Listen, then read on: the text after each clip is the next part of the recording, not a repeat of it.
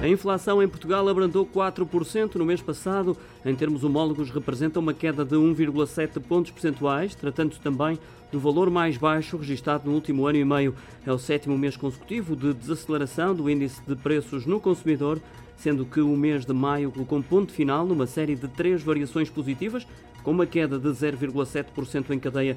Isto de acordo com os dados partilhados hoje pelo INE, que atribui a evolução à medida decretada pelo governo do IVA zero, também à queda dos preços da energia e dos bens alimentares não transformados, também a taxa de inflação subjacente, ou seja, a que coloca estas categorias de parte, recuou para 5,4% depois dos 6,6 pontos percentuais registados em abril.